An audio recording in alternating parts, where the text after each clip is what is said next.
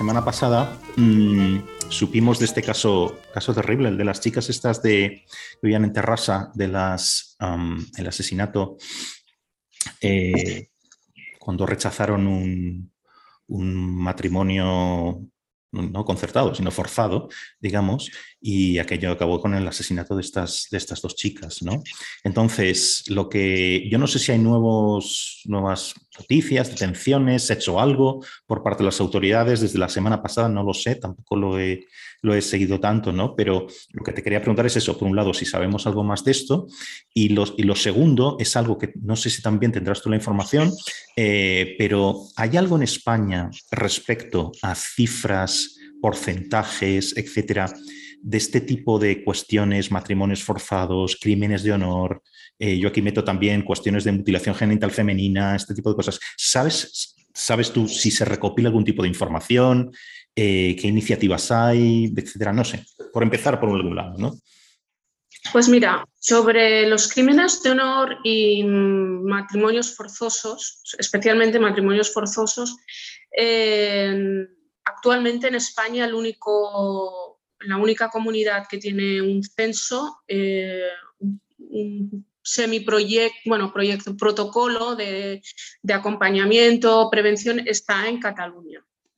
Estamos hablando que de 2017 hasta ahora se calcula unas cifras alrededor de unos 90 eh, matrimonios forzosos eh, evitados de menores y 93 eh, de mayores de edad. Mayores de edad que a partir de los 18 no pasan de los 24 o 25, más o menos.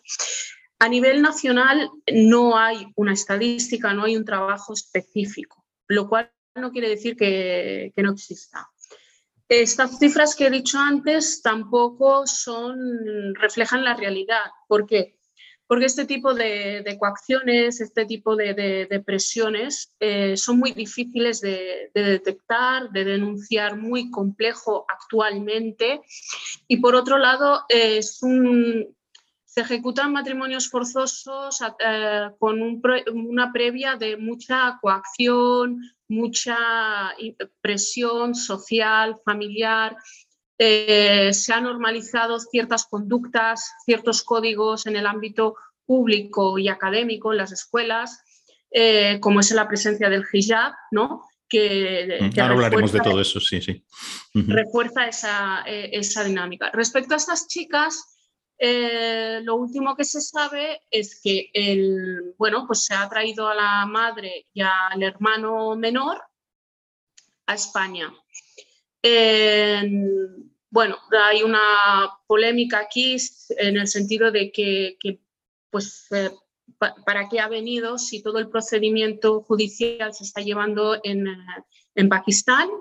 Eh, la realidad de estas chicas, eh, y a tener en cuenta especialmente, es que el matrimonio forzoso concertado se impuso, se sometió estando estas chicas en Europa, en España, concretamente en Tarrasa, y que eh, cuando fueron al Pakistán era porque como lo habían rechazado, habían huido y se les engañó para, con la idea de que iban a tramitar el divorcio y allí simplemente se ejecutó, se ejecutó el crimen de honor en manos de los familiares y de los ofendidos que estaban allí. ¿no? Las características este, del matrimonio forzoso de estas chicas se mezclan dos cuestiones. El tema de que es un indicador de un avance de, un asentamiento, de la blindación de una comunidad islámica, por lo cual le ha sido difícil a estas chicas huir. Y por otro lado, eh, refuerza eh, la, eh, pues la realidad de que muchas chicas sirven como elemento de, para saltarse la ley de extranjería. Es decir, eh, anterior, antiguamente pues llegaba un, adulto a Europa y luego ayudaba a que viniera un primo, un, familiar, un conocido. Ahora, para saltarse ese procedimiento de ley de extranjería visado, se hace a través de una reagrupación familiar, eh, a través de estos matrimonios forzosos. Eh, otra de las características, luego hay matrimonios forzosos que nos llegan de los países eh, emisores eh, con eh, Marruecos, Argelia, Pakistán, porque son adultos que están aquí, que se casan con menores en el país de origen, que las familias utilizan estas jóvenes como un trampolín social porque se van las casan con alguien que está en Europa y luego nos encontramos con unas realidades tremendas, ¿no? adultos que conviven con apenas pues, adolescentes eh, que a veces pues, engañan a la propia administración diciendo que son, que son sobrinas, como ha pasado en un caso en Tarragona, y resulta ser que era un matrimonio concertado. Esas chicas están, eh, diría, casi en semi-esclavitud, ¿no? porque se encuentran lejos de la familia, en un país que no conocen el idioma, no tienen vinculaciones, no pueden denunciar eh, y en un entorno más a más, pues eh, donde no se detectan porque, pues, repito, eh, la comunidad, las zonas islamizadas están tota-, ya blindadas y es difícil actuar o detectar estas, estas situaciones. Hola, hoy me visita Hanan Serruk. Hanan es analista en el grupo de estudios estratégicos, especializada en islamismo, seguridad y convivencia. Nacida en Barcelona, de padres marroquíes, escapó a los 14 años de un matrimonio forzado. Ha sido también coordinadora del área de convivencia, inmigración y mediación y coordinadora municipal en el Distrito de la Salud en Badalona.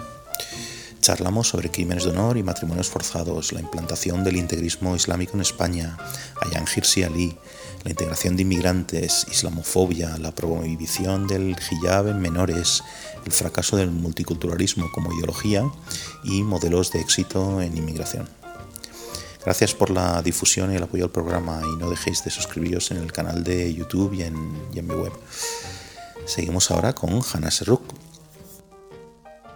Pregunta, ¿qué deberíamos hacer aquí que no estemos haciendo? ¿no? O sea, ¿qué cosas se están haciendo que esté bien, pero qué cosas falta por hacer en todos estos campos que te, que te estoy dando? ¿eh? O sea, eh, la cuestión de los, de los crímenes de honor, la cuestión de los matrimonios forzados, la cuestión de la mutilación genital femenina también, que es, importante. Eh, por eso te preguntaba, lo primero que empezabas preguntándote, ¿qué, cuál es la, prevalencia? O sea, ¿qué número de casos hay, etcétera? ¿no? Porque a lo mejor estamos hablando de, casos que son casi excepcionales. A lo mejor estamos hablando de prácticas que, están, que son habituales. No, lo sé, por eso te pregunto, ¿no? Pero ¿qué, ¿qué deberíamos hacer y qué no estamos haciendo? Pues en primer lugar, tener claro la necesidad de trabajar en un marco común de convivencia. Es decir, cuando se, dice, eh, cuando se critican las políticas del multiculturalismo, ¿no?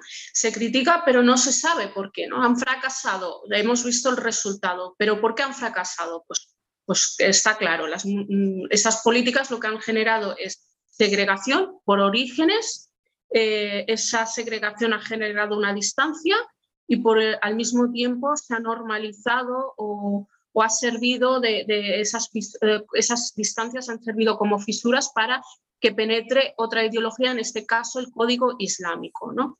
Entonces, el trabajar en un marco común, es decir, todos aquellos elementos que generan distancias, distancias eh, sociales, distancias de convivencia, distancias de, sentimiento de pertenencia, de arraigo, eliminarlas. ¿no? Por ejemplo, eh, no podemos eh, permitir que en el ámbito académico, en las menores de edad, en nuestros centros educativos exista el hijab.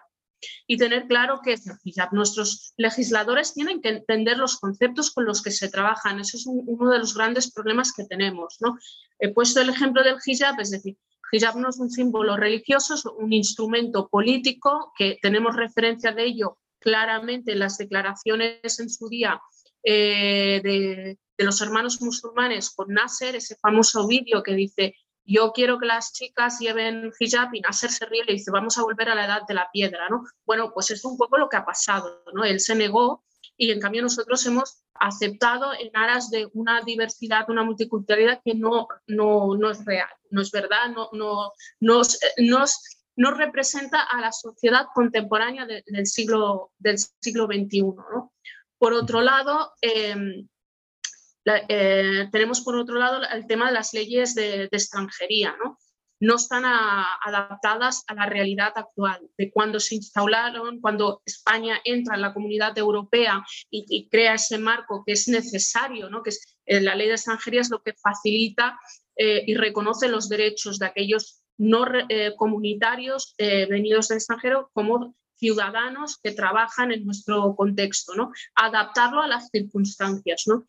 Otro de los elementos es estudiar bien quiénes son los interlocutores eh, con la administración. Es, esto es muy importante, especialmente en lo que son las políticas municipales. Nos encontramos muchos municipios, muchos dirigentes de, municipios que interactúan o cogen como interlocutor a eh, líderes de asociaciones o mezquitas que ya de por sí se presentan como islamistas, ¿no?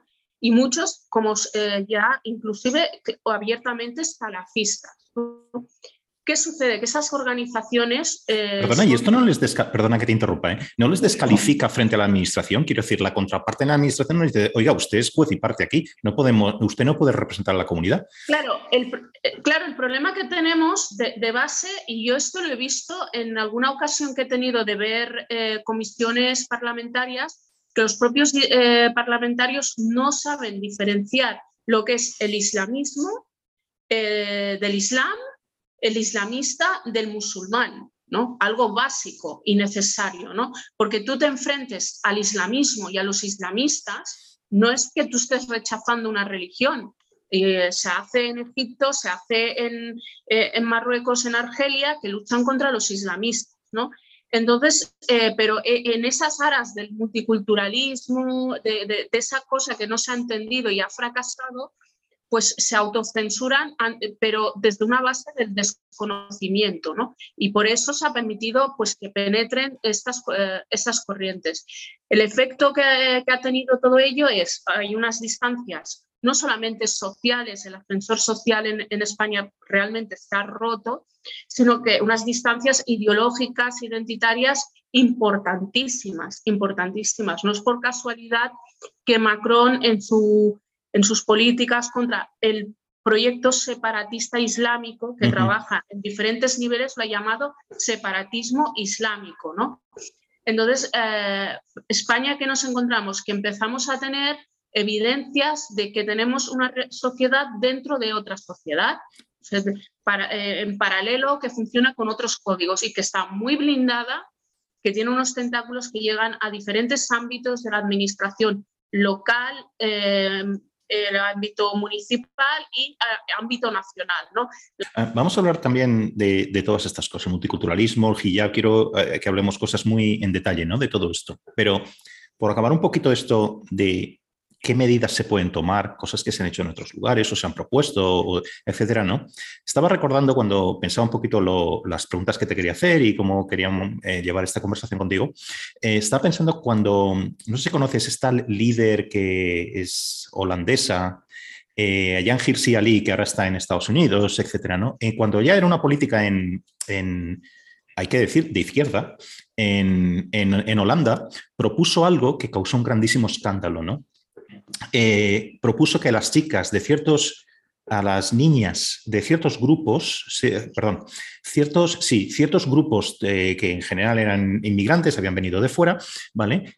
Eh, y no en todos los grupos, sino en ciertos concretos donde había una prevalencia o una tendencia cultural a perpetrar esta mutilación genital femenina, ella propuso que en los colegios hubiera revisiones ginecológicas obligatorias para estas niñas. Esto causó un escándalo tremendo. Por una parte, eh, y, que, hasta donde yo sé no se llevó a cabo para nada, ¿no?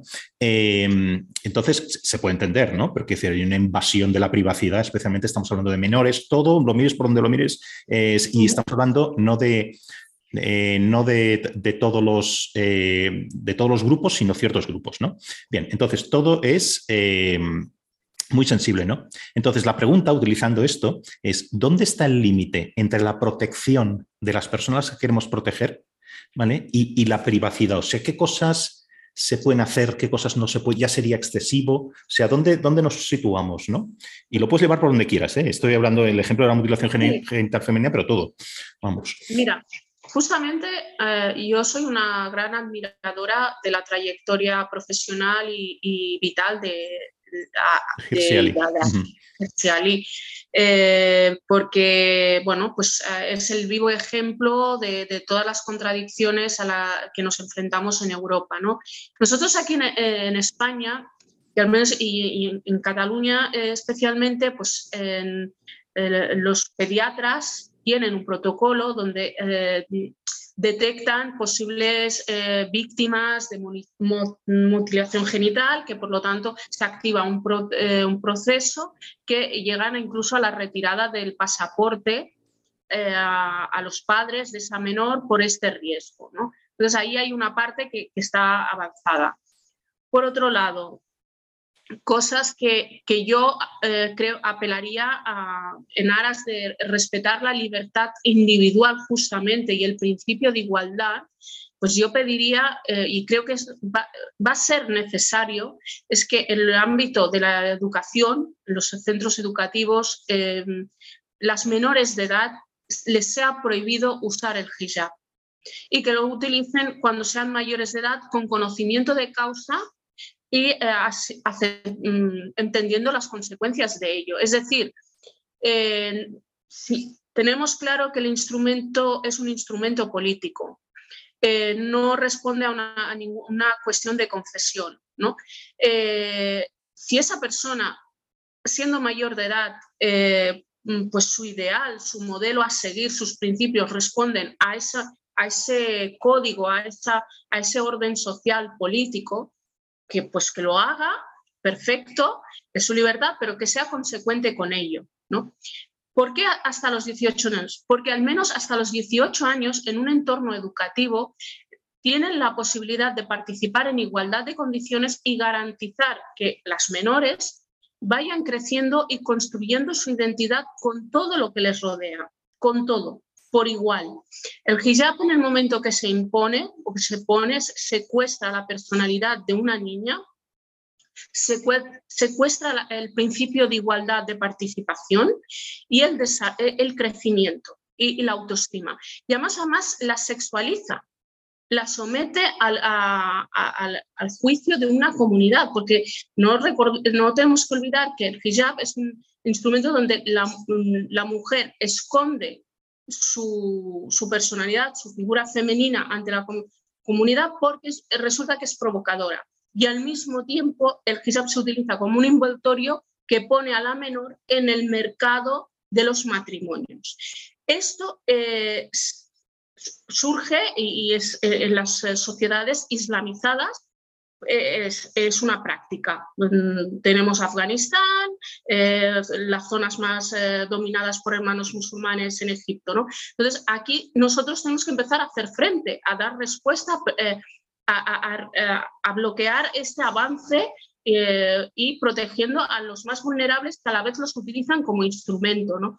Además, además, otro elemento que, que utilizan estas organizaciones imponiendo estos códigos es que generan eh, la idea de ellos y nosotros, generan eh, ese sentimiento de separación bloqueando la posibilidad de un arraigo y de un sentimiento de pertenencia. Es terrible ver en los barrios más humildes de, de nuestro país, donde mm, niños ya no de segunda generación, terceras generaciones, que han nacido aquí, han crecido aquí y te hablan español como si acabaran de venir eh, de Marruecos por el entorno. ¿no? Tenemos un caso muy notorio, muy conocido, eh, que es digno de estudiar, es el rapero Morat, ¿no? que, que, representa y es víctima de esta sin razón, ¿no? es víctima de, del aislamiento de, de, estas comunidades, de, lo blindadas que están que él dice, no, es que no me miran como un español. No se trata de que te miren los demás como un español. La cuestión es que tú te sientas. Yo no estoy pendiente de cómo tú me mires. Se trata como yo me siento, lo arraigada y lo segura que me siento de, de, mí misma. ¿no? Esa vulnerabilidad, ese esperar que el otro te reconozca, es el, eh, la evidencia del fracaso de, de, lo que está sucediendo en nuestros barrios eh, con, con, la población y, y las consecuencias de estas políticas fracasadas. ¿no? Por mucho que la Comisión Europea, influenciada por organizaciones vinculadas a hermanos musulmanes, haya hecho campañas eh, de normalización, porque claro, ellos empiezan con esa normalización, porque luego quien se revela le cuesta, porque la coacción entonces en lo, que es el núcleo eh, más humilde es mucho más eh, difícil de, responder, para que me entiendan si yo quiero, eh, no quiero utilizar el hijab y quiero denunciar que me están imponiendo el hijab, pero voy a una administración donde quien interlocuta conmigo está usando el hijab, es muy difícil que yo eh, huya de, esta realidad. Ya que estás mencionando las cuestiones del, del, hijab, etcétera, en general, varios tipos de vestimenta islámica, etcétera, ¿no? Te planteo una cosa casi un poco como abogado del diablo. A ver, una cosa, un contraargumento, a ver qué te parece. Em, ¿No sería mejor? Lo que estás describiendo es un poco, pues, pues eh, digamos, el, la actitud o el enfoque francés, el enfoque de muchos otros países, ¿no? Respecto a, llevar el hijab o no, y en general también podemos extenderlo. Hay otro debate distinto, esto es una cosa en las escuelas, y otra cosa es, por ejemplo, en general, qué tipo de vestimenta se puede llevar por la calle. Que podríamos también hablar de la cuestión de llevar el, eh, burka o llevar un burkini en las playas, en fin, hay, muchas derivadas de todo esto, ¿no? Entonces, te planteo lo siguiente, ¿no es mejor que las niñas vayan a clase eh, aunque lleven un hijab, que, las familias les digan, pues no, no las llevo a la escuela. Eh, o ciertas mujeres, por ejemplo, que seguro que los casos son muy pocos, ¿eh? que lleven un, vayan totalmente cubiertas, por ejemplo, con un burka y si no un burka, pues un chador o algo así, y en lugar que estén recluidas en casa, al menos que puedan salir pueden ir a algún pueden ir a un mercado, pueden contactar con los servicios sociales, yo no lo sé, tener algún tipo de interacción social a que prohibamos todo este tipo de cuestiones y los niños no vayan al colegio, etcétera. Lo estoy, lo estoy haciendo un poco extremo, ¿no? Pero quiero decir, hay casos así, ¿no? Entonces, ¿qué te parece este argumento que también sería, por decirlo un poco, sería una cosa como más anglosajona, ¿no? Sería la idea canadiense, sería una idea eh, de, Inglaterra, etcétera, ¿no? Hasta ahora. Mira, eh, se ha dado el caso, se dio el caso. En un municipio de Tarragona, pues eh, la, eh, la, expansión de, de, la comunidad eh, salafista era muy grande, ellos van las mujeres van totalmente de, de, negros, solamente se les ve los ojos, ¿no? Y, salió una orden municipal, pues, una ordenanza municipal en, que prohibía este vestimenta, ¿no? El, salieron la comunidad manifestándose pues que las mujeres se iban a quedar encerradas porque claro no podían no podían salir no en la vía pública y siendo mayores de edad, bueno, pues igual que uno va con una cresta verde, evidentemente, pues eh, va a ir pues como, como uno crea, ¿no? Eh, teniendo en cuenta que, tiene consecuencias. Igual si yo me llevo, me pongo una cresta de, color verde, voy por la calle, eh, una cresta verde grande, pues me van a estar mirando y, voy a tener una admiración o rechazo según las simpatías y tal. Eso no mm, es así todo tiene consecuencias, ¿no? Entonces, aceptar eso, luego hay una cuestión a, nivel de seguridad, o sea, mm, tener claro que si estamos en una alerta 4, no, no, es, eh, no es una cuestión menor, eh, pues se, va a encontrar con más controles, evidentemente, que una persona que vaya cara al descubierto, por lógica, por lógica es algo, y eso no es una cuestión de racismo, es una cuestión de, seguridad. ¿no? Por otro lado, respecto a las menores, eh, si no se, prohibiendo el hijab, quienes digan, pues entonces no llevo mis hijas al, colegio, eh, eso quiere decir que uno no ha entendido dónde ha decidido vivir. Es como si yo, le voy a poner un ejemplo muy extremo, eh, muy simple, pero que a nivel emocional se tiene que es parecido, ¿no? Si yo me voy a vivir a, a Kamchatka, está claro que em, eh, no voy a vivir el solecillo de, una mañana de, febrero que tenemos aquí en España y, tengo que asimilar y aceptar que voy a estar a unas temperaturas y no voy a usar el bikini. Pues con esto es lo mismo. Tenemos que tener claro nosotros qué modelo de convivencia, ese marco común que hace que, que una sociedad tenga un proyecto y avance y que la diversidad sea una fortaleza y no una debilidad.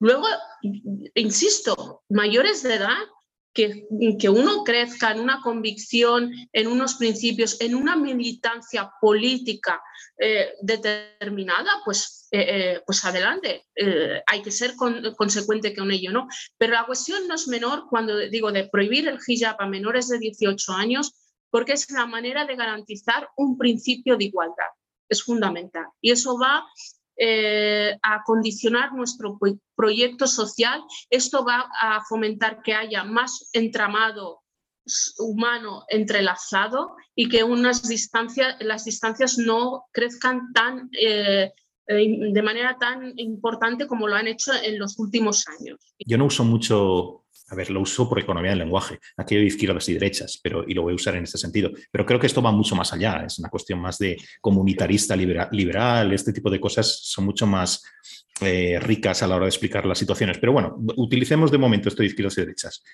Ahora hablaremos de la cuestión de la izquierda, que yo creo que es muy importante para cómo ha cambiado ese marco de convivencia y eso dónde queremos ir como sociedad occidental. ¿no? Bien, pero una cosa antes. Eh, también hay una derecha en España y en muchos sitios que propone ciertas, eh, ciertas eh, posiciones respecto, ciertas actitudes respecto a la inmigración, por ejemplo, y a la diversidad étnica y cultural, ¿vale? Que a mí me parecen, personalmente, eh, me parecen muy reaccionarias. Quiero decir, el hecho de proponer vivir, quien lo haga, en una sociedad donde restringes la inmigración tanto o privilegias tanto un cierto origen étnico, cultural, religioso, etcétera, que al final lo que quieres es, básicamente estás proponiendo una sociedad homogénea, ¿vale? A mí me parece una cosa tremendamente, ¿cómo decir? pobre y, viejuna, si quieres, y, tal. A mí, yo quiero vivir en una sociedad diversa. Yo quiero vivir en una sociedad donde se pueda, donde la gente pueda entrar y salir, cumpliendo las reglas, desde luego, ¿no? Entonces, pero bueno, entiendes un poco lo que quiero decir, ¿no? O sea, hay, hay ciertas cosas que proponen, no, no, no. Inmigrantes no. Eh, o solo, claro, no lo, no lo dicen así, ¿no? Pero quiero decir, pero básicamente la idea es que no venga nadie de ciertos países o de ciertas culturas, ¿no? O sea, ¿no te parece eso también un poco que es, que es un poco ir hacia atrás también? Y, te digo, como te digo, ahora iremos a la izquierda ¿eh? también. ¿Qué te parece? Pues mira, eh, tú, como has dicho, hay un discurso de eh, izquierda o derecha que para mí no, a la sociedad actual, en, en los tiempos que estamos, ya se ha quedado un poco, un poco arcaico ante la, necesidad real de, la política, de, la gestión de la sociedad, ha quedado totalmente arcaico. Eh, este, este lenguaje, ¿no? de, una lectura que hace la gente, ¿no? de decir, bueno, es que dicen que la, inmigración según de qué sitios, o, bueno, lo, lo que, hay una derecha que lo que dice es, que venga la inmigración de manera legal, por dos cuestiones. No hay, no hay mejor forma de garantizar la seguridad y la, eh, y la, libertad y los derechos del inmigrante que, que tengan un marco jurídico que los proteja y reconocido. Es la mejor forma de, de, prevenir y salvar vidas. Eso por un lado. Por el otro, las consecuencias de lo que hemos vivido hasta ahora ha puesto en evidencia que hay un modelo de, unos principios, unos valores, una dinámica de relación en nuestra sociedad que vemos que está generando, que, no encaja. Es decir, eh, mm, yo cuando paseo eh, en las zonas donde eh, el multiculturalismo no es una tarde de, de, fotos y música alternativa, sino que es el día a día, Claro, ahí ves donde eh, lo complicado que es, ¿no? Es, decir, yo siempre pienso, pongo el ejemplo de la señora María. Señora María, una señora jubilada, no tiene ningún problema con nadie, pero resulta que en la carnicería donde iba habitualmente es una carnicería halal. Ella no tiene problemas de ir a la carnicería halal. El problema es que esa carnicería no vende el producto que ella quiere. Que su hijo, mm, cuando vuelve del trabajo, en el bar de bajo casa no se toma la caña porque cumpliendo los estamentos del Código Islámico no le van a servir alcohol. Y no se ha ido a vivir a Afganistán, sigue viviendo eh, en el barrio de, la salud de, de, Badalona. Entonces, claro, hay una serie, o sea, una cosa es desde el salón de casa o la cena del viernes por la noche que nos podemos ir a, a comer un tandoori y otra cosa es la dinámica, esa cosa del día a día que marca nuestras vidas. ¿no? El ver, por ejemplo, que las mujeres en tu barrio caminan detrás de los hombres.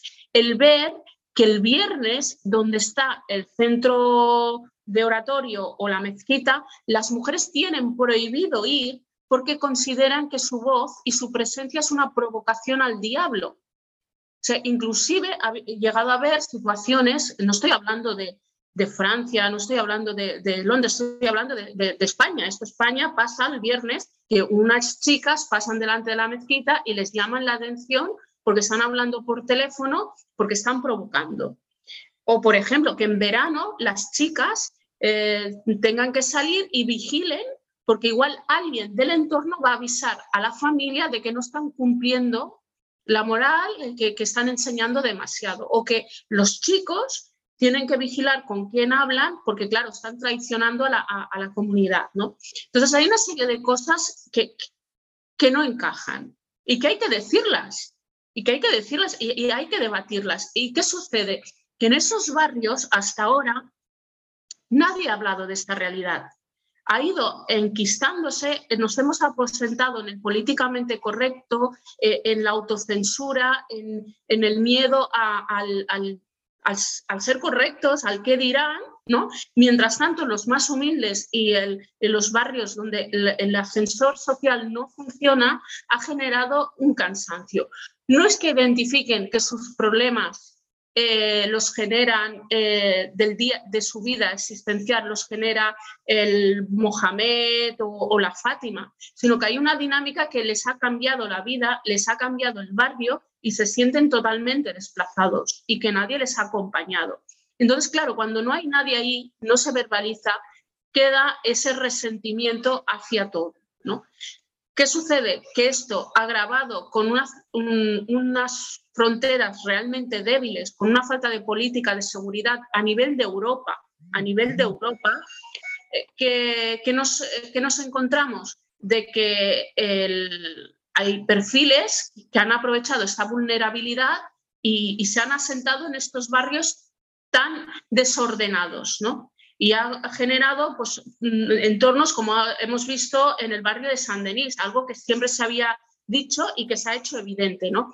Mm. Otra vez, por un ejemplo de Francia porque lo hemos tenido muy claro, ¿no? Pero que nosotros, insisto, en España, en el municipio de Mataró, la, la Guardia Urbana no pudo intervenir, tuvo que irse teniendo refuerzo. ¿no?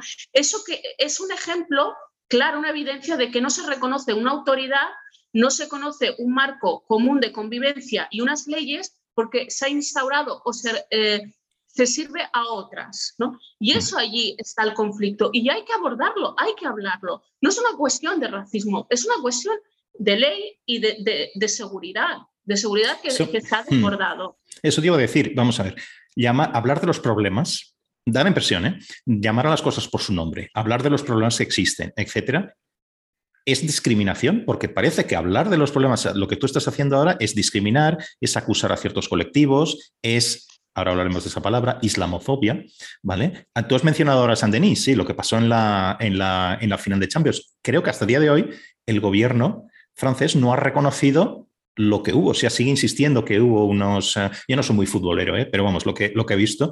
Entonces, eh, que acusaban a, los aficionados ingleses de saltarse, de saltar por las puertas, cuando en realidad lo que pasó fue algo completamente distinto, ¿no? Que implicaba a una comunidad determinada de origen inmigrante que vive en ese barrio. Bien, entonces, yo siempre he mantenido lo mismo. Cuando tú intentas no hablar de ciertos problemas, o sea, digamos, pones una como lo tapas por encima o miras hacia otro lado, lo que estás haciendo no es protegiendo a esa supuesta comunidad. Lo que estás haciendo, eh, es, mi opinión, ¿eh? es regalarle todo esto, todo, todos los términos del debate a, la extrema, a los extremistas. ¿Vale? En eh, yo creo que a la extrema derecha, quiero decir, una extrema derecha racista, etcétera, que no tiene además ninguna solución para estas cosas, ¿no? Entonces, lo que hay que hacer precisamente, si te importan, estos grupos, si te importan estas personas, y en el fondo muchos de ellos son nuestros conciudadanos, yo insisto en estas cosas, ¿no? O sea, que esto no es algo que le pasa a los demás, es que esto nos pasa a nosotros, este no lo tenemos muy claro, ¿no? Entonces, a donde yo iba. Eh, ¿Por qué esa insistencia en no hablar de los problemas? ¿Por qué creemos que estamos protegiendo a la gente cuando no hablamos de problemas de integración, de problemas de, de incumplimiento de leyes, de sociedades paralelas? ¿No deberíamos hacer justo al revés? sacar todo esto y tener un diálogo honesto para ver cómo lo solucionamos? Bueno, como he dicho antes, es una de las consecuencias de, lo que era la política del multiculturalismo, el fracaso. El fracaso ha sido, eh, pues se han hecho muchas fotos, muchos festivales, pero no se ha trabajado lo, que realmente es importante. Eh, hablar de ello es reconocer que hay un fracaso. Hablar de que tenemos que crear un protocolo contra los matrimonios forzosos es la evidencia de un fracaso es, ya de por sí que exista el protocolo es un fracaso, porque claro, dices, eh, no, no, forma parte de nuestra realidad. Yo, mm, si miro mi historia personal, eh, mm, mi padre vino a España para avanzar. Siempre decía, he, venido para avanzar, no para abrir una mezquita. Si quería una mezquita, pues la he dejado en Marruecos, ¿no? Entonces, claro, eh, esto es lo que hay, y lo, cual no quiere decir que uno reniega de sus orígenes ni nada, pero eh, estamos en ese punto de, avance. ¿no? Entonces, el, no hablar es dejar, eh, es justamente esa cosa del políticamente correcto, es abandonar a toda una población que, por ejemplo, pues yo podría ser perfectamente, pues haber, como he nacido aquí, que estuviera, me he sentido abandonada porque dejada en, ese, en esa cosa, en esa gama de, confusión, ¿no? Y además, además es la forma más cruel, y eso sí que es racismo, de eh, identificar eh, pues con los tópicos y lo, lo, folclórico, ¿no? Es decir, ¿por qué yo, ciudadana española, me tienen que poner a una señora con hijab para decir que su proyecto político me representa? ¿O por qué me tienen que poner música árabe o lo que sea para decir que me reconoce. Oiga, no, déjenme que yo si me quiero presentar o quiero interactuar, lo haré dentro de, lo que yo crea que forma parte de mí. ¿no? no me venga usted a etiquetar. ¿no? Entonces, ante ese abandono más el etiquetaje, porque es la única respuesta que dan, se genera esta perfecta tormenta. Esta perfecta tormenta. Entonces, la derecha Mira, yo eh, no, en la actual derecha, por mucho que se diga una derecha, la extrema derecha y tal, hay una realidad que se necesita verbalizar, que necesitaba ponerse encima de la mesa. Y, y, en el políticamente correcto no se ha puesto. Entonces, es verdad, la comunicación, el debate político es muy intenso y, muy polarizado. Pero es que refleja lo que está pasando en nuestra, en nuestra sociedad. La España de hoy es, ha ido a extremos. Hay dos, dos realidades sociales eh, quienes tienen una, grandes oportunidades, un ascensor, una, unas comodidades, un futuro mm, importante, y luego hay una parte de la sociedad que a pesar que ya, fíjate, si en los años 80-90 en la universidad, llegar a la universidad te daba unas garantías, hoy en día no es así. No hay unas garantías de seguridad de cubrir las necesidades básicas, ¿no? Porque conocemos gente que grandes titulados en circunstancias lamentables en nuestro país. Entonces, claro, eh, ahí están los extremos, ¿no? Y tiene que ver con la falta de ese del marco común, ¿no? Y, el malestar y, hay que verbalizarlo y se eh, interrelacionan las cuestiones. Es decir, hay una desigualdad que se agudiza más a más y que se, y la aprovechan estos movimientos, estas etiquetas del multiculturalismo para segregar mucho más a, la juventud, a, a, la sociedad. ¿no? Y ellos sí que aprovechan y, victimizan, ¿no? Es decir, esta desigualdad que tú sufres es porque eh, eh, por, tus orígenes, porque el gobierno no te reconoce, porque las políticas están hechas por el hombre blanco. Oiga, nuestra constitución está hecha por quien las, las han hecho. Y, las leyes extranjeras están hechas con una mirada del hombre blanco. Oiga, pues están hechas barco, bajo un marco legislativo, cumpliendo una serie de leyes y no están centradas en que si tú eres eh, negro o si eres verde o tal. Está en cumplimiento mm, de, unos deberes, unos derechos en, eh, un mercado eh, laboral abierto, ¿no? Y, y luego tener una idea que no estamos cerrando cuando dicen, bueno, hay la derecha que cierra las puertas. No, no, es absurdo. Es un mundo interrelacionado donde yo desde mi casa, sin salir, estoy hablando con Nueva Zelanda, esas distancias ya no existen. El problema está en la gestión, en la gestión de entrada y salida. Y ahí está el kit de la cuestión, ¿no? Y ahí está eh, eh, empezar a, abordarlo desde España, evidentemente, pero eh, de manera con, mucha más responsabilidad desde Europa, porque claro, Europa se ha sentado en esa eh, eh, en esa poltrona del políticamente correcto, porque claro, replantear y hablar de un marco de convivencia común, de un respeto a, los países, su soberanía, eh, es un ejercicio muy difícil, es muy difícil. ¿no?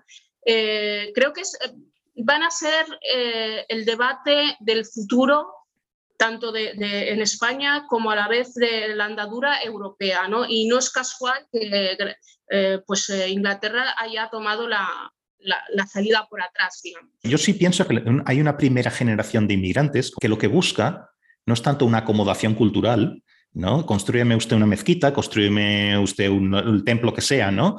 Eh, sino que lo que busca es trabajo y oportunidades, oportunidades personales, oportunidades para la familia, oportunidades que no están en otros lugares. Bien, en los 70, en los 80, dependiendo del país, de nuevo, esto eh, cambia un poco.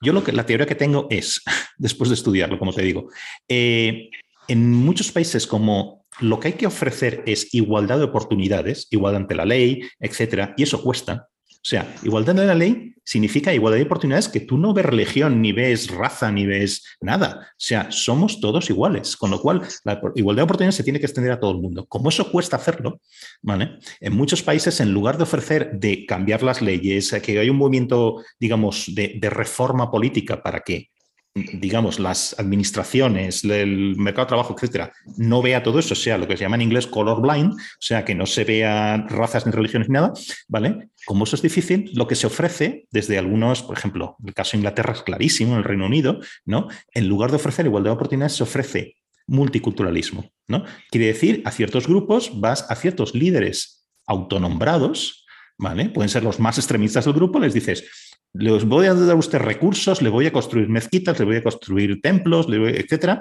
y usted es el representante de la comunidad.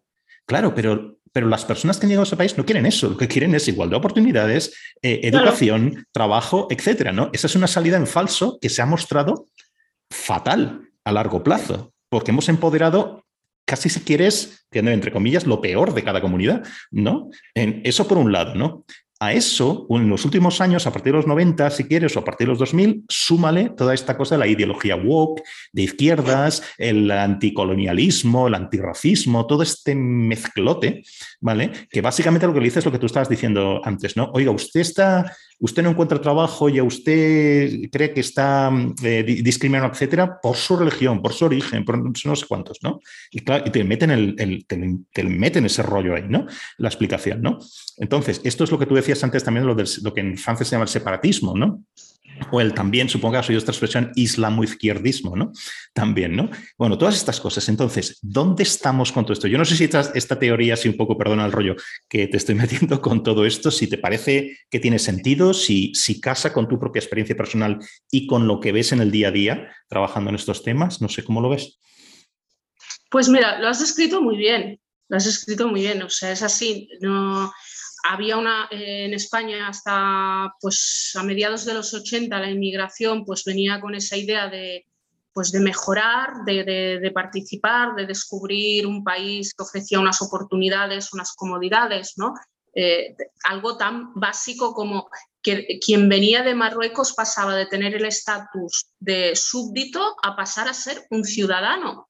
Es muy importante, ¿no? Entonces, claro, luego el flujo migratorio aquí en España y, como el resto de Europa, pues hubo unos líderes, de, especialmente hermanos musulmanes, que habían sido perseguidos, han vivido esas eh, luchas de existencia, desaparición y tal, y persecución, después de estar escondidos pues, en Argelia, en Siria, vieron que el flujo migratorio en Europa era un caldo de cultivo perfecto por dos cuestiones. Una, internacionalizar la causa Dos, captar más fondos. Pero más a más descubrieron la vulnerabilidad de la administración eh, europea y en este caso también la, la, española. Y muchos llegaron como exiliados políticos porque estaban perseguidos eh, en sus países, pero nadie se molestó en decir, pero bueno, están perseguidos por nuestra ideología, pero oiga, ¿qué, ideología es? Porque claro, actualmente no hemos de olvidar, desde el 2013, Hermanos Musulmanes está, con, está etiquetado como grupo terrorista por Egipto, ¿no? Entonces, no es una cuestión menor, o sea, nuestros legisladores y nuestros políticos tienen que tener en cuenta estas cuestiones, ¿no? Entonces, ¿qué, qué ha sucedido? Que allí vieron esa vulnerabilidad y dijeron, bueno, pues eh, podemos utilizar todo esto para instaurar nuestro, nuestros códigos, crear nuestra sociedad eh, propia y avanzar, ¿no? Y secuestraron, han ido secuestrando y separando al, pues en este caso, el flujo migratorio de los países árabes y ciudadanos musulmanes. ¿no? ¿Y, que les, ¿Y qué ha hecho la administración? Pues decir, bueno, uh, para, para yo tener eh, ese entorno eh, contento, ese, tener esa interlocución, en lugar de hacer el trabajo real, que arduo, eh, complicado e incómodo, pues la cuestión más fácil es abrir mezquitas, hacer el festival de recitar el Corán de memoria. Entonces, claro, eh, a los niños que les es más práctico, que dominen la lectoescritura o que sepan de matemáticas o que repitan el Corán de memoria sin saber lo que es eso. O sea, pero ¿qué es, lo que está pasando en los barrios más humildes, en estos centros multiculturales islámicos, en esas asociaciones eh, religiosas? Lo que están haciendo es eso, eh, adoctrinar a estos niños en repetir de memoria el, Corán, empoderarles de, una identidad eh, político-religiosa eh, y poco más, y les hacen muy débiles respecto a, otros ámbitos. Cuidado, no nos confundamos porque eh, no siempre, o sea, no siempre el perfil de los adoctrinados y tal es vulnerable. Saben también cazar grandes talentos en las universidades y grandes intelectuales para darle mucha más fuerza al movimiento, ¿no? Y hemos tenido casos de curiosos de jóvenes altamente cualificados que salen de las universidades con unos currículums impresionantes, pero con un argumentario identitario político brutal, basado en los principios más férreos y duros del islamismo están formados en nuestras eh, universidades europeas. Bueno, el profesor este se me ocurre ahora mismo, en el ejemplo el, que es suizo de nacionalidad, no sé si nació en Egipto, eh, Tariq Ramadán, ¿no? que era profesor en la Universidad de, Cambridge, ¿no? hasta que cayó en desgracia por algo que no tenía que ver con esto, por un acoso, no sé si una alumna, una, etcétera, ¿no? Pero quiero decir, este hombre se le, se le recibía en, en, en las mejores instituciones académicas del mundo como un sabio y una persona tolerante y tal, cuando se reveló después que era un extremista de cuidado, ¿no? Claro, bueno, no solamente eso, Tariq eh, es descendiente de... Sí, del fundador de los hermanos musulmanes, de Hassan, de Hassan Albana, o sea, no es cualquier cosa, ¿no? Y la fortuna de su familia y tal la han cosechado a través de, eso. Entonces, ahí está el, ejemplo eh, eh, pragmático de, lo que hasta qué punto llega la, lo, lo complejo y la habilidad que tienen, la habilidad que han tenido siempre con la que ha surgido el, avance, en este caso, del islamismo y cómo ha aprovechado estas fisturas que, que se ha generado a través del multiculturalismo. ¿no? Entonces, este señor ha sido recibido como gran asesor en el Ayuntamiento de Barcelona por, por, la, por la alcaldesa Ada Colau. ¿no? Entonces, eh, claro, con esto, pues... Eh, ¿qué podemos hacer? O sea, tienes el enemigo en casa, le das el poder a, organizar, a dirigir a, la propia comunidad, quienes van a querer su propia comunidad. ¿Cómo lidiar con la inmigración en Europa? Mi teoría es que eh, tenemos mala suerte en Europa, en el sentido de que, por ejemplo, un, un modelo de Em, integración, por llamarlo así, está buscando la palabra multiculturalismo, no sé si sería, eh, de, digamos, cómo lidiar con la inmigración, ¿no? Con la inmigración y con la, y con la integración de inmigrantes es un modelo de éxito, se supone que es el de Canadá, ¿no? Y en cierta manera tú vives allí y lo comparas con lo que pasa en Europa y sí, sí hay un cierto éxito, desde luego, ¿no? Pero lo que se oculta es que el éxito viene porque hay un filtro brutal de la gente que llega al país. Es lo que se llama el sistema de puntos, que ahora creo que lo ha copiado el Reino Unido y también Australia, digamos, pero en Europa no es política oficial, está para nada, ¿eh? porque la, política migratoria depende de cada país. Entonces, el, sistema de puntos lo que hace en, Canadá es que privilegia si tú tienes carreras universitarias, si hablas los idiomas, inglés o francés o ambos, eh, y si tienes una oferta de trabajo, si tienes una experiencia laboral, etcétera, etcétera. O sea, digamos que es como lo mejor mm, de lo que va a inmigrar, ¿no? Es muy malo si tú eres un inmigrante no cualificado. Por ejemplo, ahí va a ser muy difícil que tenga una, mm, eh, la residencia permanente, ¿no? Bien, entonces esto hay que tenerlo en cuenta porque cuando se comparan modelos, se compara Europa, lo que pasa en Canadá, esto no se habla, ¿no? ¿Qué pasa? Hay otra cosa también que, que se olvida siempre y es que Canadá es un país que está, tiene a un océano por un lado, otro océano por otro lado, por arriba tiene el círculo, digamos, el, el Ártico, ¿vale? Y por debajo tiene Estados Unidos, que que no sé qué, o sea, todas estas cosas determinan que esté como aislado y es muy difícil llegar allí en un barco, en una patera, etcétera, ¿no? Europa, ¿qué pasa? Europa tiene mucha frontera con muchos lugares distintos, ¿no? Es decir, el cruce de, desde Turquía hasta la isla, la primera isla griega, son 6 kilómetros. El cruce entre, ¿cuánto hay entre el norte de Marruecos y, y la, abajo en, en, Cádiz, ¿no? Son unos 14 kilómetros o algo así. Digamos, o sea que está, estamos muy cerca de muchos lugares donde la gente quiere inmigrar, ¿vale? Y, luego hay unas diferencias eh, de ingresos tremendas, ¿no? Eh, entonces, no tenemos nada de esa cosa que hace al sistema canadiense un sistema de éxito, ¿no? Eh, aún así, a mí no me pareció, fíjate aquí, no sé si estaremos de acuerdo o no, no me pareció mal la respuesta que Alemania y Suecia, entre otros países, dieron a la crisis, sobre todo era mm, de Siria, en, alrededor del 2015, pero no solo de Siria, también teníamos inmigrantes de, eh, eh, demandas de asilo viniendo de Afganistán y de muchos otros lugares, ¿no? Bien lo que ocurrió es que estos países no podían hacer lo que querían hacer ellos solos. De hecho, tanto Alemania como Suecia han cerrado las puertas, han hecho un giro de 180 grados porque era insoportable ya. No, no podían asumir la, integración ni siquiera el cuidado de, de, los primeros cuidados de toda la gente que llegaba en avalancha. ¿no? Entonces, yo no sé si hubiera sido una política de toda la Unión Europea el dividir un poco la gente, los demandantes de asilo que venían de ciertos lugares, etcétera. No lo sé. En cualquier caso, lo que sí yo creo es que, y la parte que yo digo que estoy de acuerdo, es que a mí no me parece mal abrir las fronteras en condiciones, nada de gente que salta las vallas, nada de gente que llega en un barco eh, a unas costas y, llega y saltan allá al puerto, nada de eso, ¿no? Pero abrir las fronteras, abrirlas más de lo que quizás están ahora, con reglas muy concretas decir, y si tú eres demandante de asilo, no te puedes saltar los procesos de demanda de asilo. Lo que en España se ha hecho, por ejemplo, con el Open Arms, ¿te acuerdas? Aquel barco, no sé cuánto, esto es ilegal desde el punto de vista del derecho internacional. Esto no se puede hacer. Claro, eh, ahí es cuando, como lo has explicado, por eso antes decía lo, importante de eh, las leyes de inmigración. O sea, Claro, en Canadá, quien va tiene un perfil, unas, eh, unas actitudes, eh, mm, según el mercado laboral, etc. Entonces ahí ellos ya tienen un filtro, sus propias leyes, que te gustarán más o menos, pero son así.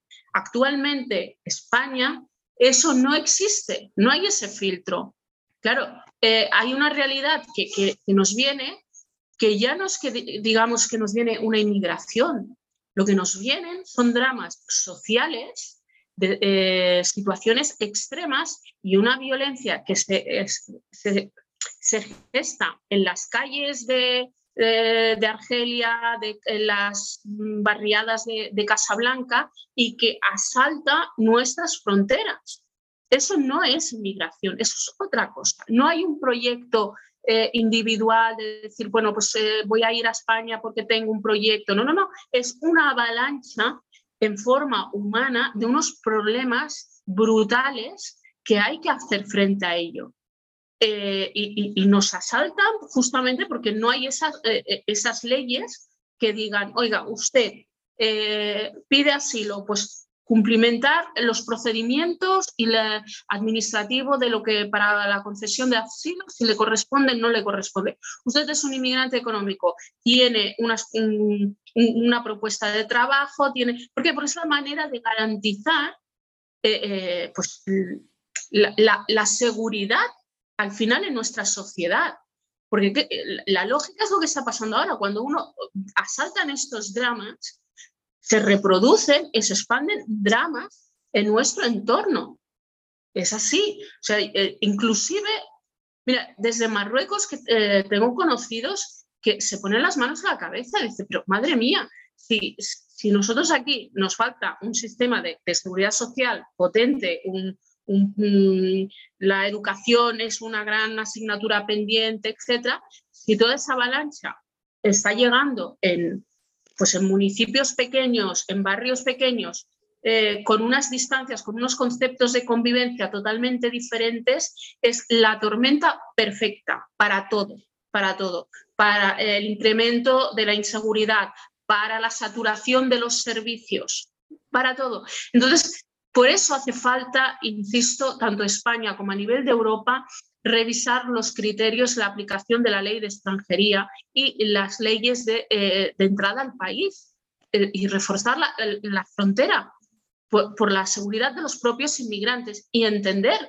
eh, aquí el, contexto actual es complicado, pero evidentemente eh, llega una persona cualificadísima, necesaria en nuestro entorno y no va a tener ningún problema. La cuestión no, es la diferencia de sentimientos, la cuestión es saber vivir en ese marco común eh, y, respeto y aplicación de, unas leyes por las cuales nos, nos regimos. Cuando esto no sucede es cuando surgen todos los problemas. La lucha más encarnizada está sucediendo eh, en los barrios más humildes. La desigualdad está siendo brutal. Brutal.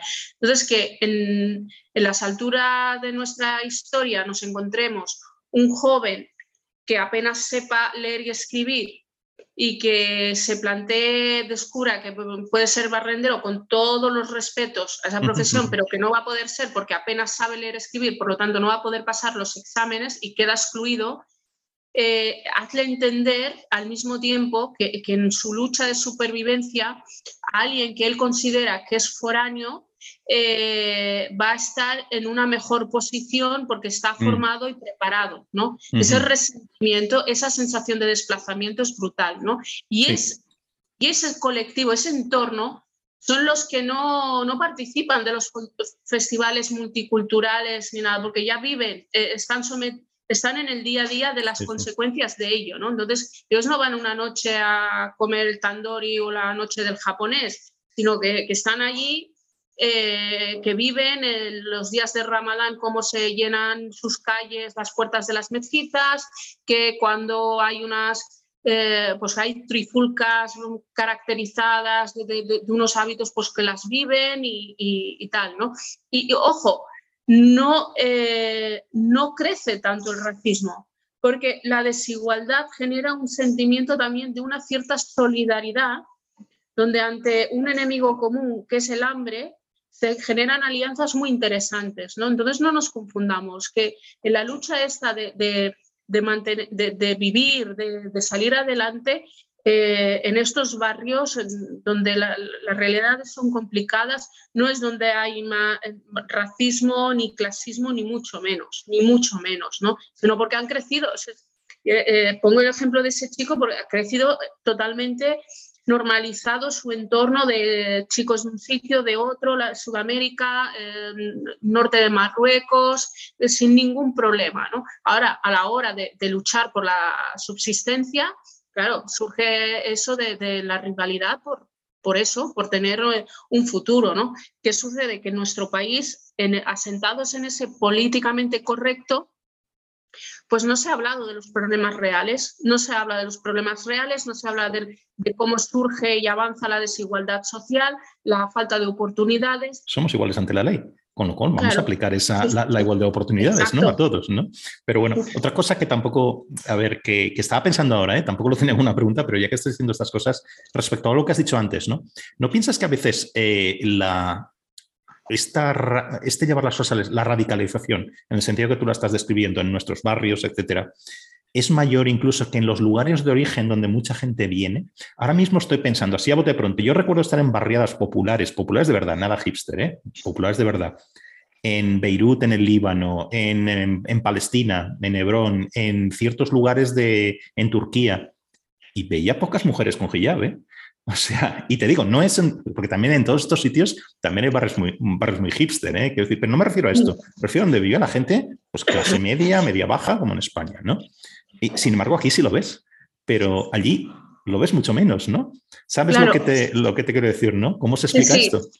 Perfectamente. Mira, se explica eh, de esta forma. mientras nosotros aquí interlocutamos con estos dirigentes eh, salafistas eh, islamistas que, se convierten en líderes de la comunidad por, reconocimiento de nuestros dirigentes políticos y dominan. En los países de origen, Líbano, Marruecos, Argelia, hay mucha más conciencia social y política de lucha contra el extremismo y por lo tanto hay muchos más mecanismos de, eh, frenar el auge. Pues, te voy a poner un ejemplo. Un año en, Marruecos eh, una policía detuvo a unas jóvenes por inmoralidad, por un tema de del largo de la falda y pasaron delante de una mezquita. ¿vale? Había, hacía poco que habían entrado en el poder el partido islamista Justicia y Caridad. Pues eso provocó una reacción de toda la sociedad y salieron a manifestarse hombres vestidos con falda. ¿Qué quiere decir? Que hay una conciencia social, política de lucha contra el radicalismo. Que hay una lucha, una conciencia de lucha contra la yihad de las ideas. Cuando aquí no existe, no existe. Es más, estás censurada en, que no vayas a ser racista, el que no vayas a ser eh, islamófobo, el que no vayas a ser, el que no. Entonces, claro, eh, eso nos pone eh, otra vez en una posición de debilidad, ¿no? Y nosotros, en cambio, estamos sometidos al avance y al, asentamiento y a, la, y a la expansión del islamismo por estas alianzas, pues especialmente de la izquierda y el multiculturalismo. ¿Cuánto crees que en general la población, los ciudadanos españoles les preocupan estas cosas de las que estamos hablando ahora? ¿Hasta qué punto cuando hablamos, como empezamos a hablar de, las chicas estas pakistaníes de residentes en Terrassa, hasta qué punto no pensamos esto nos está pasando a nosotros. ¿Sabes lo que te quiero decir? Somos la misma comunidad política. Esto no le pasa a alguien que ha venido aquí, que está temporalmente aquí, que son los otros. Porque yo tengo, no sé, quizás soy un poco pesimista, ¿eh? pero yo pienso que muchas veces tendemos a pensar que esto son cosas que les ocurren a los demás, aunque esté pasando en nuestros barrios, ¿no? Y ahí tenemos un grave problema, ¿no? Cuando, cuando determinamos que esto no es parte de mi comunidad política, estas personas son parte de mi, comunidad política, que, que, estamos hablando de personas que a lo mejor son tres generaciones, ¿no? Viviendo aquí, ¿no? Claro, ese ha, sido, ese ha sido uno de los grandes logros de los islamistas, el general, el ellos y nosotros. Entonces, nuestra sociedad, em, pues digamos, en el día a día no, es no está como en, en, el ranking número uno, ¿vale? pero luego cuando toma la conciencia de lo que le rodea, de, su, de su, barrio, de su, de, su municipio, eh, se da cuenta de que hay otra, otra realidad. ¿no? Entonces, no es tanto lo, que le sucede al otro, sino lo que me está rodeando. ¿no? Y, y, es, y esa ha sido la, gran, eh, el gran logro de estos islamistas, generar esa separación. ¿no? Cuando un ciudadano, vamos, autóctono, eh, pues tiene me pasa a mí, ¿no? hablan conmigo y tal, y de repente, ah, pero tú eres, ah, pues, pero tú no eres de, afuera, tú eres nuestra. Claro. ¿Por qué? Porque sienten esa, eh, se sienten ese reflejo, ese eh, eh, elemento de, ah, no, no, pero es originaria tal, pero es, nuestra, es de, es de, los nuestros, ¿no? cosa que con los que están aislados, están sometidos, pues no es tanto el individuo, sino esa burbuja, y, la desgracia es que tenemos que trabajar para disolver esa burbuja. Eh, nuestro país eh, no es un país racista, por mucho que, algunos estén constantemente con no, para nada, para nada, al contrario, realmente es uno de los países más acogedores, uno de los países donde se respetan más la diversidad, la libertad eh, que está, ha sufrido en poco tiempo grandes cambios sociales, políticos, en pocas generaciones y, que, bueno, pues, se ha llevado, se ha llevado, ¿no? eh, con las dificultades intrínsecas que lleva los periodos de crisis económica y, quién nos iba a decir que estaríamos hablando pues, de la crisis eh, económica, social, pospandémica, en un contexto también bélico, pues de, de, extrema inestabilidad, ¿no? Entonces, claro, son muchos inputs que, ponen a prueba eh, ese, esa tolerancia, ¿no? Eh, te, lo decía porque, si te puedo dar dos ejemplos muy, muy rápidos, ¿eh? que decía que no es una cosa solo de España, es un grave problema, pero no solo de España. Hace muchos años en una conferencia en la que estuve en Canadá, era de expertos en, integración de inmigrantes, etc. Bueno, y, yo me di cuenta que en, ese, en, esta, en esta conferencia nadie hablaba de sociedades paralelas. ¿no? Cuando yo es lo que veía mirando los datos, ¿no? Estamos hablando de Canadá mm. también, ¿eh? sí, sí. Si todo soy todo lo que quieras, pero bueno, también depende de dónde vayas. Te vas a ciertas mm. barriadas de, Montreal y es exactamente igual que lo que pasó en San Denis. ¿eh? Entonces, cuando yo dije esto, oiga, pero es que los datos a mí me dicen que aquí existen las sociedades paralelas y algo tenemos que hacer, ¿no? Me miraban como si hubiera venido de Marte. O sea, eran estas personas que son supuestamente especialistas, son incapaces de aceptar que existen sociedades paralelas en el país. No sé si porque eso hace que ellos hayan fracasado en su, en su desempeño profesional, yo no lo sé, o simplemente que, son demasiado, no, no, sé cómo decirlo, eh, no quieren aceptarlo ¿no? como canadienses, pero me pasó algo todavía peor.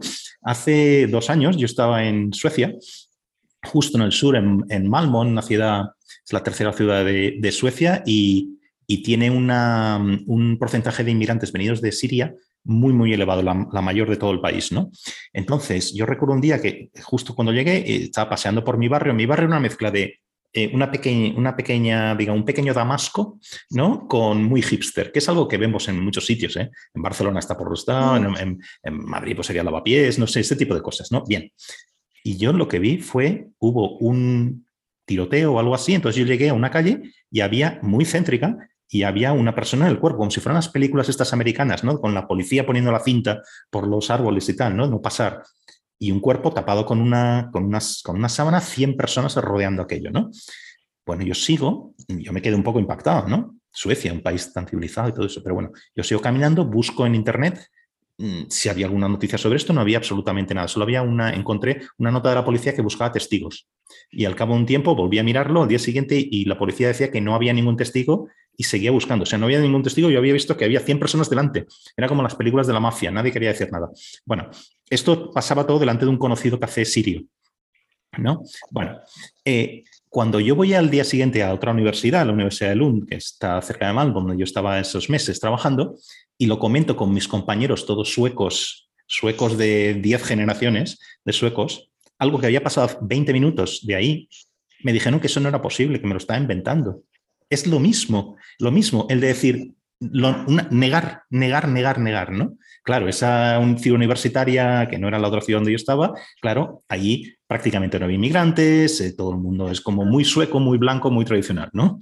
Entonces, pero es negar el país en el que estás viviendo y si tú desconoces la realidad porque la niegas, no se puede hacer nada para, para ayudar a estas personas que han venido de fuera también, ¿no? Que en ese momento son residentes y son tus conciudadanos, ¿no? Que es que es lo mismo eh, Canadá que, Suecia, España, es la misma historia, ¿no? Es la misma historia.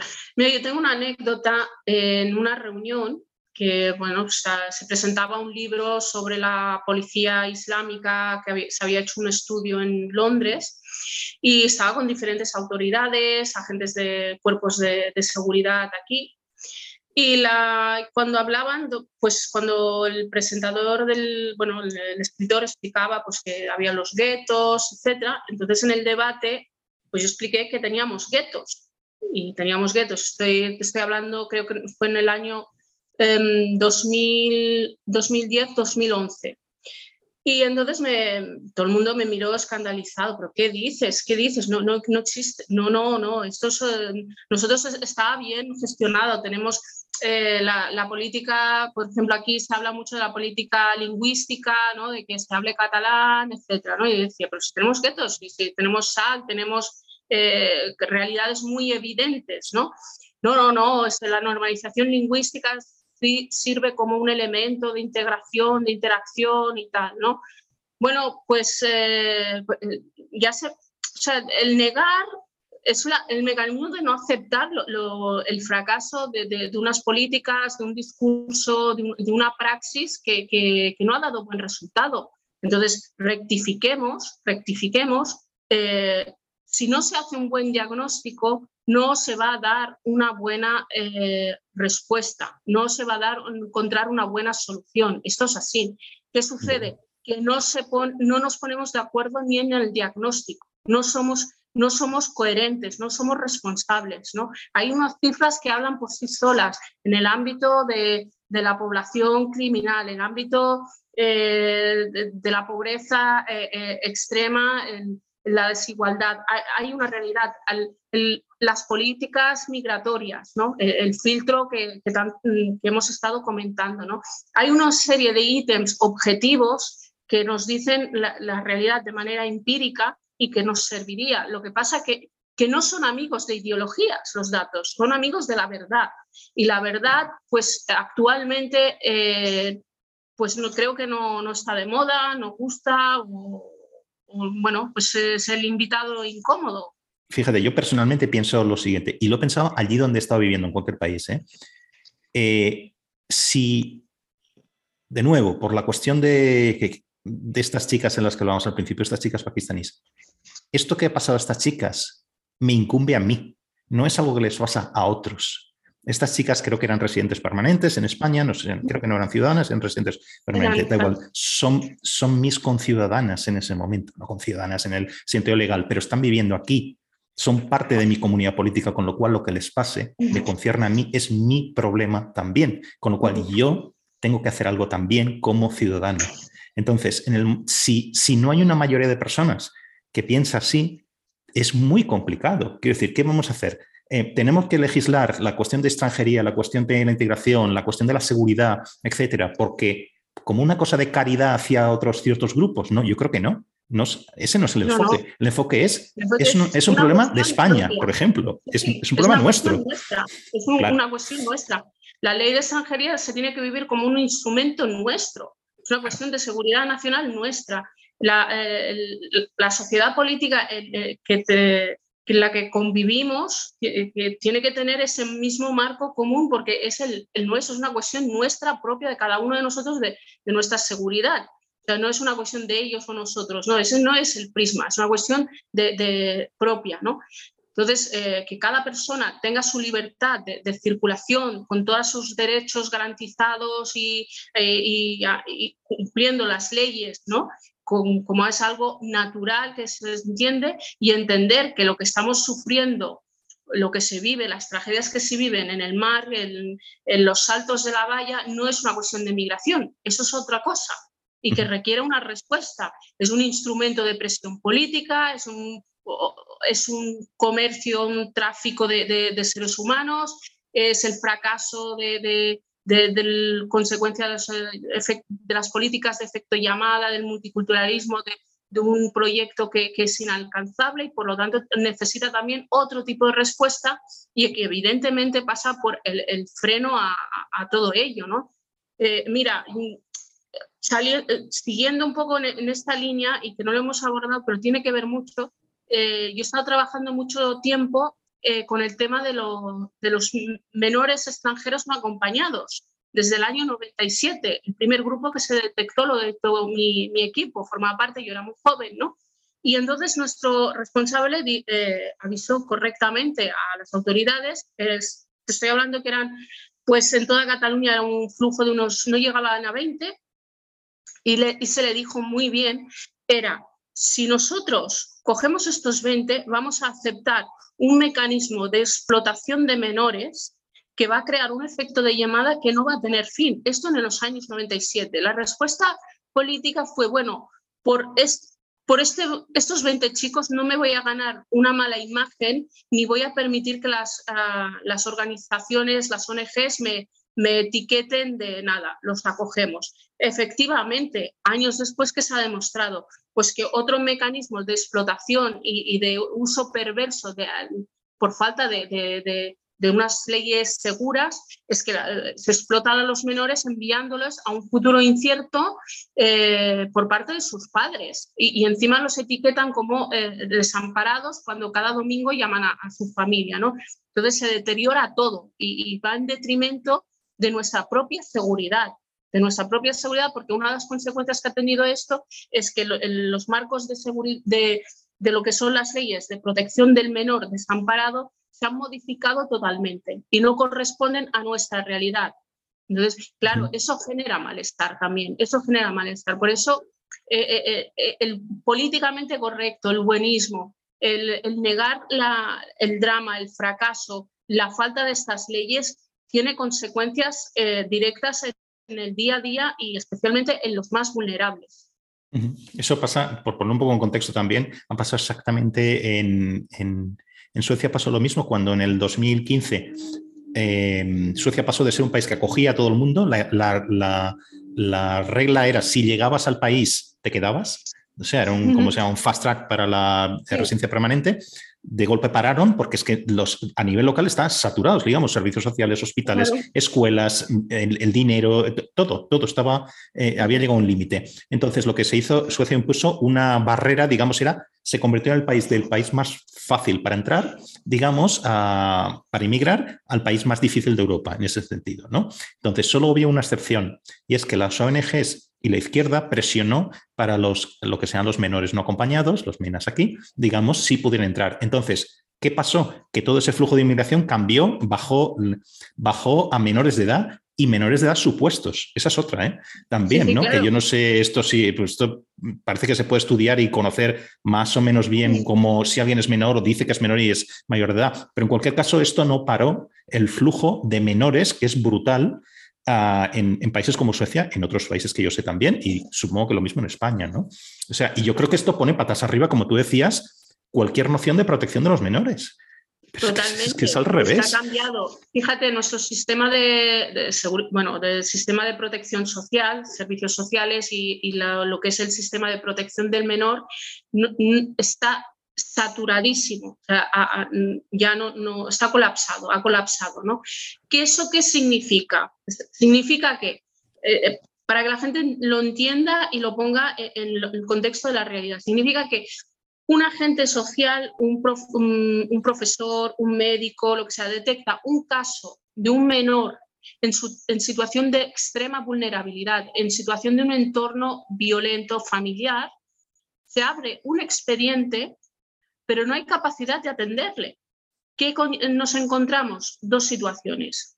Una, o un día nos enteramos por los medios de comunicación que ha llegado un, bebé, un menor, eh, con una rotura de fondo o que ha perdido la vida, o cumple la mayoría de edad sin haber sido atendidos nunca por los servicios sociales eh, con todas las secuelas y el deterioro y la falta de oportunidades, pues como he explicado antes, ¿no? El caso del chico, pues que apenas sabe leer y escribir en el siglo XXI un español, ¿no? ¿Eso es aceptable en nuestra sociedad?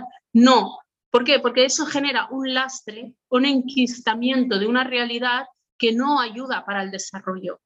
La pérdida de oportunidades, el tener menores extremadamente vulnerables, la desigualdad, ese ascensor roto eh, supone que vamos a tener adultos con graves problemas eh, eh, de, seguridad, de seguridad social, de, autosuficiencia, ¿no? Y que van a suponer unas cargas en el sistema y falta de competitividad, ¿no?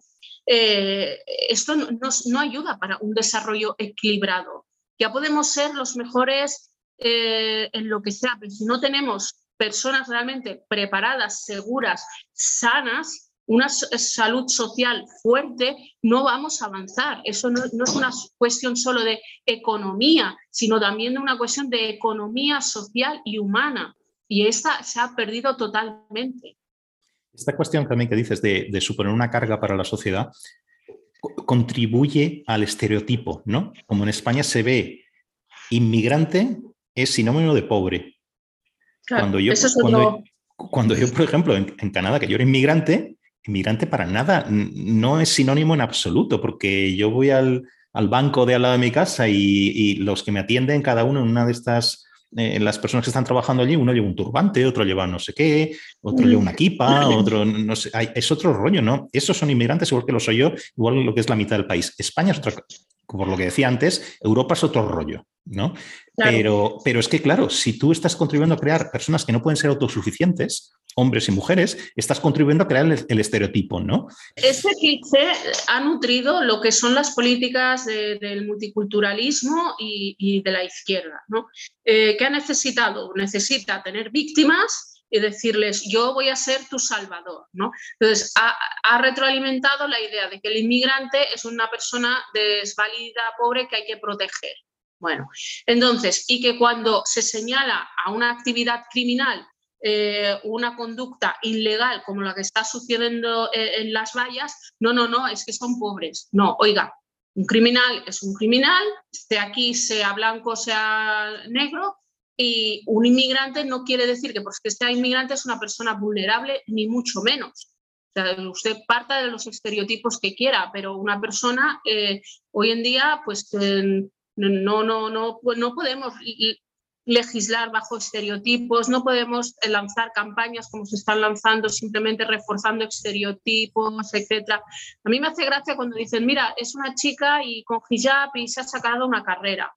Bueno, mm, no, no, no me provoca mayor admiración, o sea, quien me provoca admiración eh, realmente son aquellos que en las circunstancias más difíciles, con toda la adversidad del mundo, cada día se levantan, mantienen cierta esperanza y aún así pues se implican y siguen adelante y con, con mucho sacrificio igual llegan a tener una carrera o no, pero se mantienen en una cierta conducta de ética y, de, de, responsabilidad, ¿no? Igual que nos sirven las políticas que algunos hacen de, bueno, pues quiero llegar a un colectivo, les voy a poner una figura que represente ese colectivo pienso, ese partido está perdido, porque claro, tendrá que poner uno para pakistaníes, uno para marroquíes, uno para chinos, etc. ¿Qué, proyecto es ese? O sea, ¿por qué a mí me va a representar más uno que otro? O sea, Hace unos, un par de años o algo así, un partido de izquierda en Madrid sugirió que debíamos,